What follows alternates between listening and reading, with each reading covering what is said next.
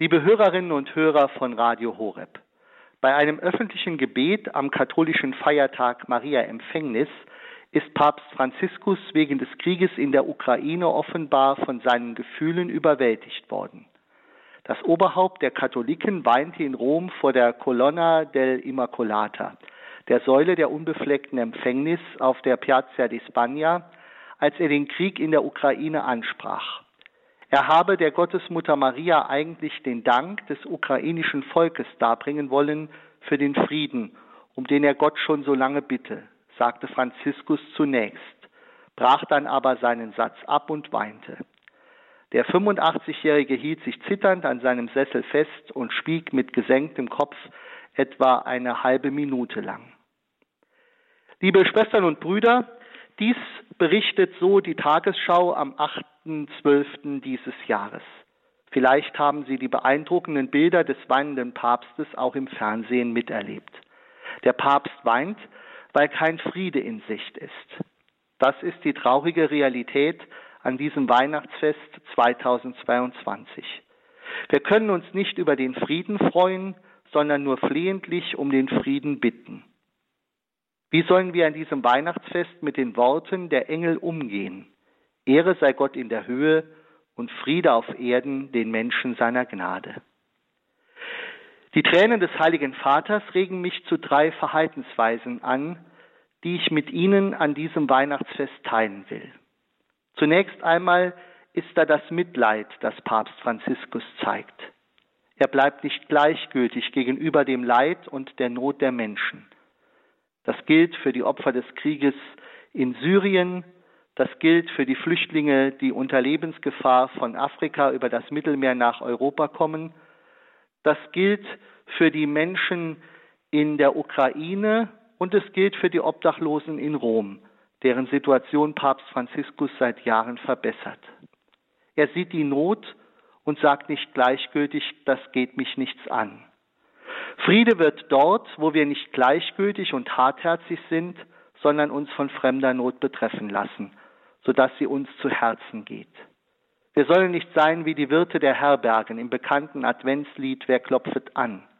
Sie alle weisen Maria und Josef schroff ab. Nur einer erbarmt sich ein wenig und gibt ihnen einen Platz im Stall.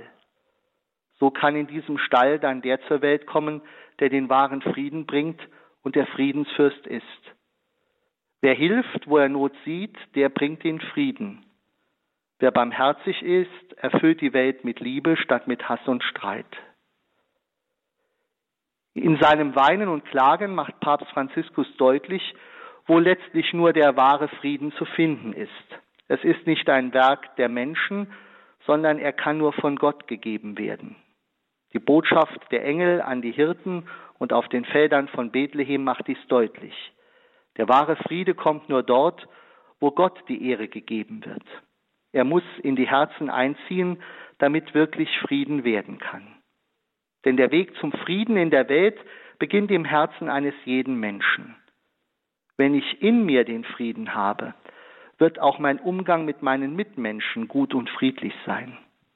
Alle Machthaber dieser Welt, die Kriege angezettelt haben und anzetteln, haben im letzten keinen inneren Frieden. Aus dem Unfrieden ihres Herzens wächst der Unfriede, den sie über Länder und Völker bringen. So ist die Aufgabe für den Weltfrieden, die jeder sofort erfüllen kann, das Bemühen um den Frieden im eigenen Herzen.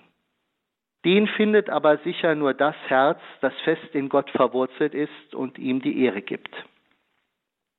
Ein drittes macht Papst Franziskus deutlich. Das Gebet bringt den Frieden. Der Heilige Vater bleibt nicht bei seinem Weinen und Klagen über den Unfrieden in der Welt stehen.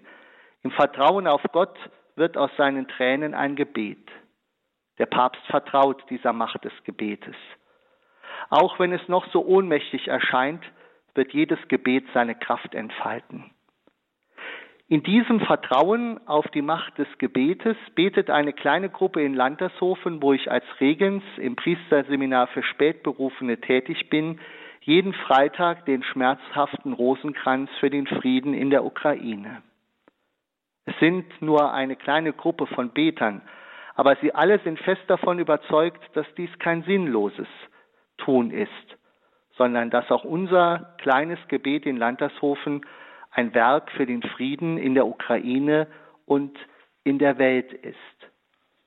Das Gebet kann wirklich Frieden schaffen.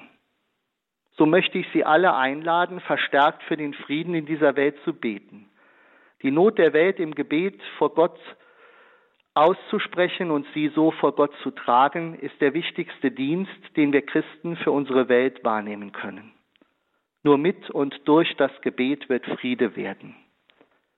Liebe Hörerinnen und Hörer von Radio Horeb, wenn uns auch der Unfriede und die momentane Lage der Welt die Tränen in die Augen treiben kann, stärker als unsere Traurigkeit muss doch unsere Hoffnung sein, die einen Namen hat, Jesus Christus. Er ist der Friedenskönig, dessen Geburt wir an Weihnachten feiern. Wer ihn im Herzen hat, findet zum wahren Frieden. So darf ich Ihnen und Ihren Familien ein frohes und gesegnetes und friedliches Weihnachtsfest wünschen und Sie einladen, im Jahr 2023 zu Mitarbeiterinnen und Mitarbeitern des Friedens zu werden in Tat und Gebet. So segne ich Sie, dass Sie zu Menschen des Friedens werden, die Frieden im Herzen haben und diesen Frieden zu anderen bringen. Es segne Sie der gute Gott, der Vater und der Sohn und der Heilige Geist. Amen.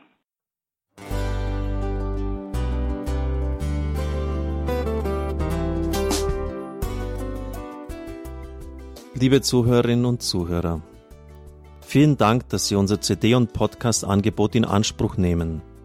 Wir freuen uns, dass unsere Sendungen auf diese Weise verbreitet werden. Dieser Dienst ist für Sie kostenlos. Für uns ist er allerdings mit einem nicht unerheblichen finanziellen Aufwand verbunden. Deshalb sind wir für jede Spende dankbar. Alle Bankverbindungen unserer Spendenkontos können Sie über unsere Homepage horeb.org unter dem Menüpunkt Spenden einsehen.